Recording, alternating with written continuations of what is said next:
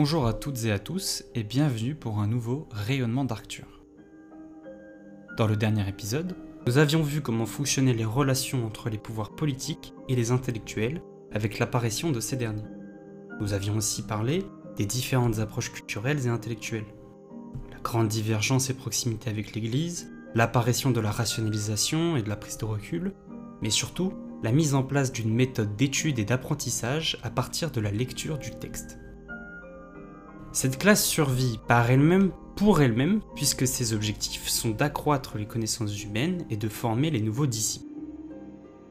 L'objectif de cet épisode était de vous donner des clés de compréhension de la pensée au Moyen Âge et d'apercevoir les évolutions culturelles de notre espace géographique. Le dernier épisode était le point de départ de la Renaissance, c'est avec la naissance de l'intellectuel que naît le concept de penseur, celui qui manie les objets de la pensée. La fin du Moyen Âge a vu la lente mutation de la classe intellectuelle, déchue ou phagocytée par les nobles humanistes. L'humaniste est le personnage qui va le plus nous intéresser à partir de maintenant, et ce pour deux raisons. D'abord parce qu'il est le penseur qui remplaça les intellectuels du Moyen Âge, ensuite parce que sa montée en puissance va faire émerger un tout nouveau concept en Europe, l'individualisme. En effet, l'artiste n'existait pas, l'auteur non plus. Les œuvres n'étaient pas signées et n'appartenaient à personne. Les textes sont recopiés par des moines copistes qui vont, au gré de leurs envies, apporter des modifications à un texte sans auteur. Seul le philosophe se forge un nom car sa pensée lui est associée. L'individu fait partie d'une communauté souvent regroupée autour des paroisses et des villages. Nous avons peu de traces d'artistes signant de leurs mains leur création, n'existaient en majeure partie que des artisans. Au XIIe siècle, l'auteur chrétien de Troyes fait partie des premiers auteurs à la fois à écrire en langue romane, c'est-à-dire en ancien français, mais aussi l'un des premiers à signer son œuvre. Les notions d'esthétique et de recherche artistique sont présentes au Moyen Âge, mais les artistes, les individus, sont beaucoup plus rares. Il s'agit là d'un fait culturel du Moyen Âge. L'individu a une place très réduite, due à la société d'ordre, noble, clergé et tiers état. Ainsi, notre exploration de la Renaissance va nous permettre de comprendre l'émergence de ce nouveau système de pensée.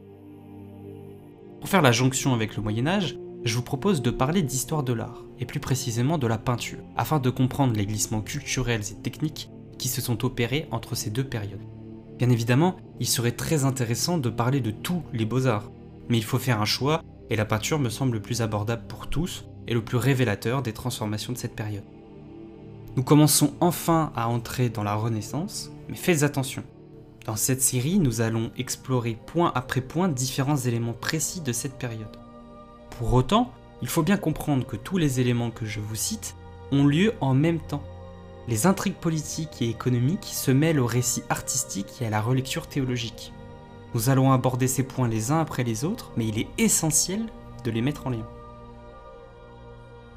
Bien, je vous propose pour cet épisode une initiation à l'histoire de l'art. L'épisode demandera peut-être un peu plus de votre attention que la dernière fois, car vous allez sûrement être amené à chercher les œuvres que je vais vous citer. Pour une meilleure compréhension, je vous conseille de ne pas faire autre chose en même temps et de chercher les œuvres aussi, afin de vous faire une idée des caractéristiques que je vous présente. Vous pouvez suivre l'épisode en me croyant sur parole, mais il est plus facile et plus pertinent pour vous de regarder rapidement à quoi ressemblent les œuvres citées si vous souhaitez intégrer au mieux ces informations. Aujourd'hui, nous parlons d'un sujet sensible qui agite les idiots voulant donner leur avis inintéressant sans ressort théorique ou esthétique. Je ne dis pas que l'on ne peut pas avoir un avis ou s'intéresser à l'art si l'on n'a pas reçu de formation adéquate. Simplement, il faut bien avoir en tête qu'il s'agit d'un sujet complexe. Nous devons nous écarter du topos selon lequel ce qui vient du passé est mieux que ce qui se fait dans le présent. Ou bien, telle œuvre est meilleure que telle autre pour des raisons obscures. Les connaissances théoriques permettent de ne pas tomber dans ces pièges rhétoriques, mais qui ne soient pas indispensables pour apprécier l'art. L'art se suffit à lui-même, mais sa compréhension demande de la subtilité. Je vais parler de l'art de la Renaissance, mais en aucun cas pour en faire l'éloge ou en présenter la supériorité sur d'autres styles ou mouvements historiques de l'art. Ainsi, j'invite tous les apprentis précepteurs pseudo-intellectuels à brancher leur cerveau, car penser que l'art c'était mieux avant stupide. Il y en a pour qui cela semble évident, mais il me semble pertinent en ce moment de rappeler certaines bases. Comme toujours, définissons ce dont nous allons parler, c'est essentiel pour comprendre le sujet. Si je prends mon dictionnaire Larousse de 1996, j'obtiens les définitions suivantes de l'art. Petit 1. Chacun des domaines où s'exerce la création esthétique et artistique. Petit 2. Expression désintéressée et idéale du beau, ensemble des activités humaines créatrices qui traduisent cette expression. Déjà, ces deux niveaux de définition viennent mettre une chose en lumière, le rapport entre l'art et l'esthétique. L'art est avant toute chose le travail, l'expression, la représentation de l'esthétique. Une fois cela posé, revenons à notre dictionnaire concernant l'esthétique. Petit 1. Qui a rapport au sentiment du beau, à sa perception. Petit 2. Théorie du beau, de la beauté en général et du sentiment qu'elle fait naître en nous. Petit 3 ensemble des principes de base d'une expression artistique visant à la rendre conforme à un idéal de beauté. Petit 4. Harmonie des formes, beauté quelconque. L'esthétique est la création du beau, sa théorisation ainsi que sa contemplation. L'art et le beau sont indissociables. Avec, sa ces deux définitions, L'art est un acte de recherche, une proposition de beauté qui n'a pour finalité que son unique contemplation. Définissons le beau à présent, puisqu'il s'agit de la donnée la plus subjective qu'il soit. Petit 1. Qui éveille un sentiment esthétique qui suscite un plaisir admiratif. Petit 2. Qui est agréable. Petit 3. Qui est conforme aux bienséances convenables. Petit 4. Qui est noble, élevé, généreux petit 5, qui est remarquable par son importance considérable, petit 6, qui est satisfaisant. Et là, nous mettons le doigt sur un élément majeur de l'art.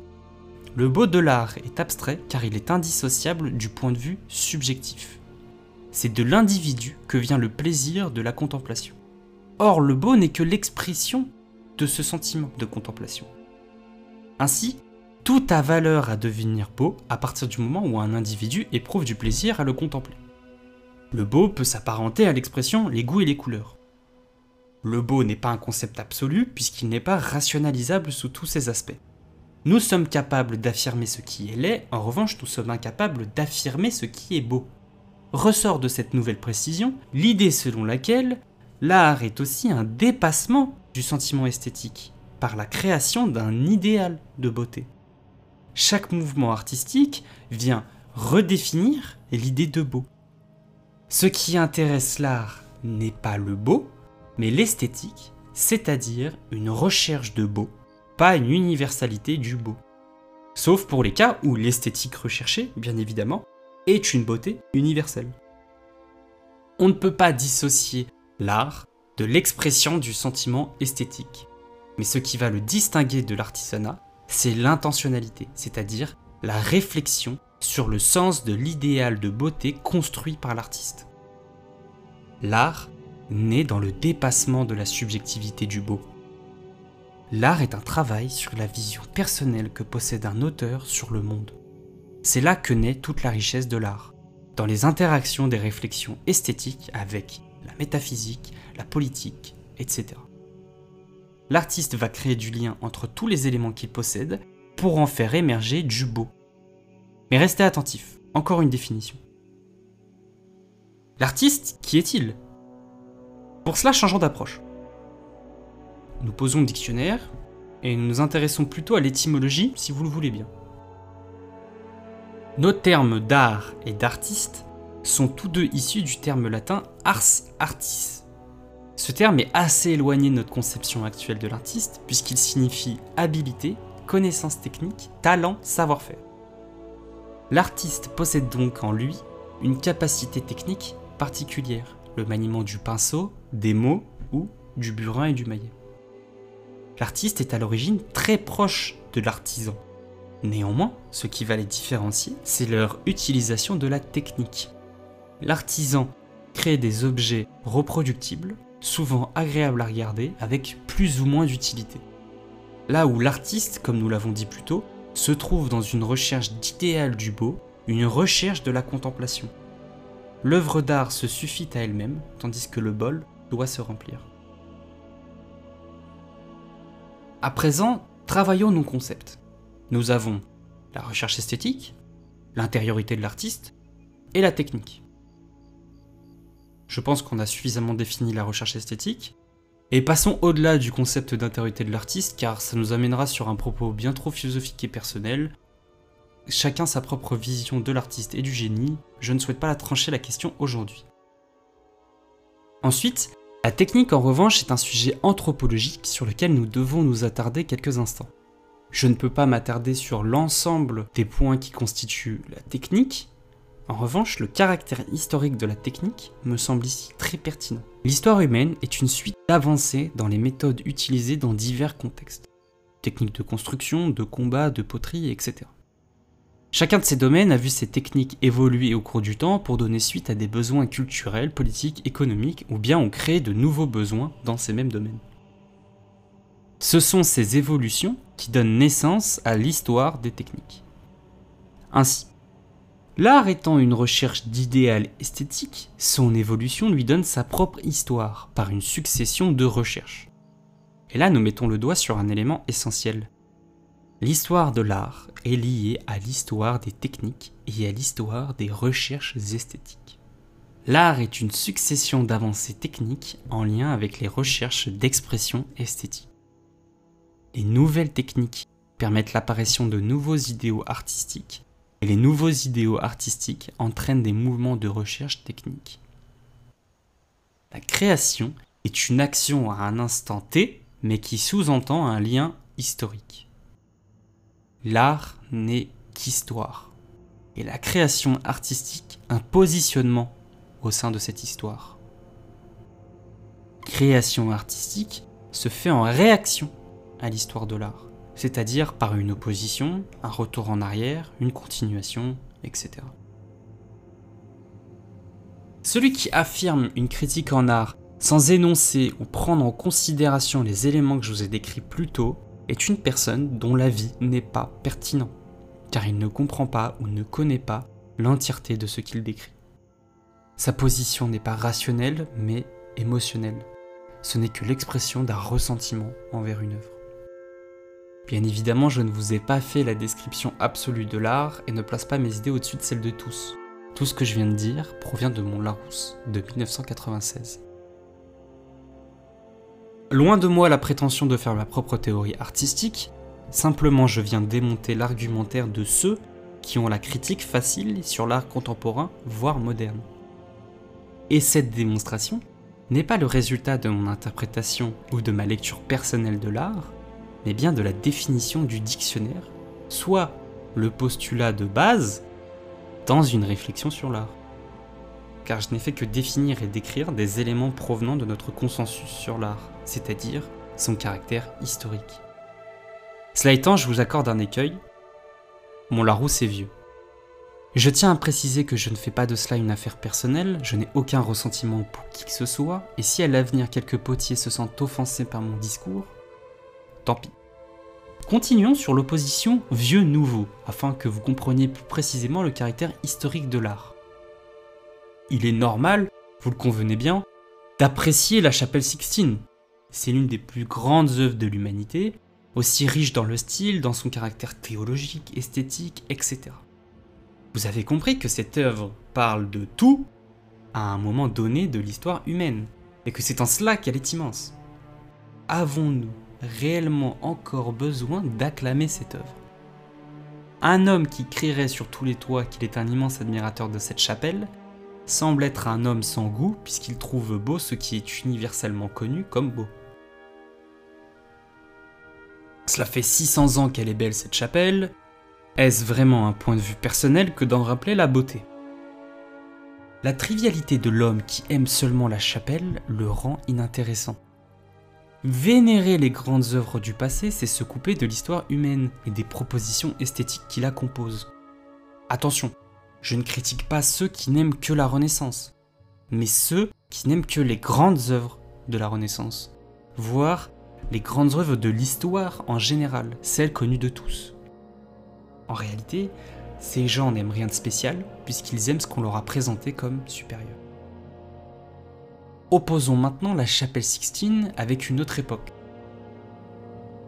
Qui peut juger de ce qui est plus beau entre la chapelle Sixtine de Michel-Ange, le disque de Newton de Kupka et la guerre d'Autodix?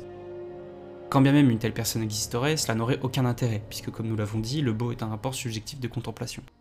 Ces trois œuvres se distinguent par leur idéal respectif du beau. Bien entendu, vous n'êtes pas obligé d'avoir un sentiment esthétique en contemplant ces œuvres. Une amie à moi adore le travail de Miro, personnellement je n'y comprends rien car cela me laisse totalement de marbre. En revanche, je suis sensible à Kandinsky, ce qui n'est pas son cas. Mais tous deux, nous comprenons l'émotion de l'autre, car il s'agit en réalité de la même émotion, du même plaisir de contemplation. Nous n'avons que des sensibilités différentes. Le beau n'est pas subjectif en réalité, c'est la sensibilité de chacun qui est subjective. Je vous invite fortement à vous dégager des grandes œuvres. Il faut les connaître, les apprécier. Mais ce n'est pas ça, apprécier l'art. Apprécier l'art, c'est pas apprécier une œuvre. C'est être capable de connaître ce qui fait naître en nous le plaisir de l'émotion esthétique.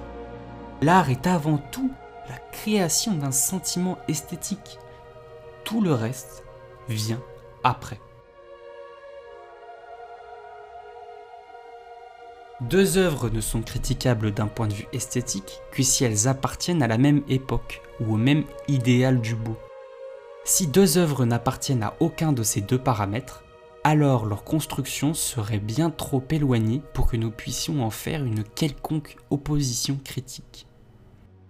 Je ne peux pas opposer une critique esthétique des trois œuvres citées plus tôt, car elles n'appartiennent ni à la même époque, ni au même idéal esthétique. Cette définition s'applique à toutes les formes d'art. L'art est la recherche d'un idéal esthétique dans un contexte historique. L'art est la recherche d'un idéal esthétique dans un contexte historique particulier et dans la connaissance des recherches esthétiques passées. Encore une fois, le reste de ce qui compose l'art vient après. Après cette épuisante mise au point, venons-en à la peinture. Larousse, 1996. Peinture, art et technique de la représentation au moyen de la peinture de sujets réels ou imaginaires ou de la combinaison non figurative de formes et de couleurs. Les artistes peintres s'expriment sur des supports tels que la toile, le papier, le bois ou le plafond de chapelle. La peinture est l'une des plus anciennes formes d'art, nous avons des œuvres remontant à plusieurs dizaines de milliers d'années avant notre ère. Nous allons nous intéresser à la toute fin du Moyen Âge, au moment de l'exploration de nouvelles techniques permettant l'émergence d'une esthétique nouvelle. Pour la première fois dans l'histoire occidentale, l'art plastique prend une importance prédominante par rapport aux autres genres, et ce, au sein du mouvement le plus fertile en art. Il s'agit d'une période majeure dans le remplacement du carcan scolastique par un renouveau de l'Antiquité. Ce renouveau de l'Antiquité se trouve dans l'humanisme, nouveau courant de pensée qui peut se comprendre à partir d'une idée de Platon, l'homme est la mesure de toute chose. Ce qui marque la peinture, ce sont les innovations techniques, perspectives, les proportions et de nouvelles représentations, telles que le paysage et le portrait. C'est le début de la représentation de l'individu en tant que tel. On peut considérer la Renaissance comme l'apogée de l'art occidental, tant elle a été fertile et s'est diffusée à travers toute l'Europe. Néanmoins, ce mouvement s'est développé progressivement, avec des temporalités différentes en fonction de la situation géographique. Parallèle, les sciences opèrent un changement de paradigme bouleversant le monde religieux et politique. Les représentations se mélangent, réelles et idéales, profanes et sacrées. L'une des plus grandes avancées picturales est l'abolition par De Vinci de l'équilibre entre la ligne et la couleur au profit de la modulation chromatique des contours. Cela signifie que les délimitations entre deux espaces, entre deux objets, ne se font plus par des lignes et des couleurs différentes, mais bien par des fondus de couleurs. Sera très vite suivi par une grande partie des peintres italiens. Un idéal prend forme, celui de l'homme qui s'unit à la nature la période s'achève avec les visions religieuses du Gréco. La peinture est définie par des mouvements chronologiques qui s'opposent stylistiquement et thématiquement. Mais la réalité est plus complexe. Il s'agit plus d'une expansion et d'un progrès que d'une rupture. Souvenez-vous qu'au Moyen Âge, l'Antiquité n'avait pas été oubliée, mais en partie redécouverte au fur et à mesure des échanges commerciaux. La Renaissance est donc la continuité artistique et humaniste des travaux des intellectuels du Moyen Âge. La Renaissance est un mouvement artistique et une période précise de l'histoire marquant le début des temps modernes. Les deux se chevauchent mais ne sont pas délimités de la même façon et ne possèdent pas les mêmes caractéristiques.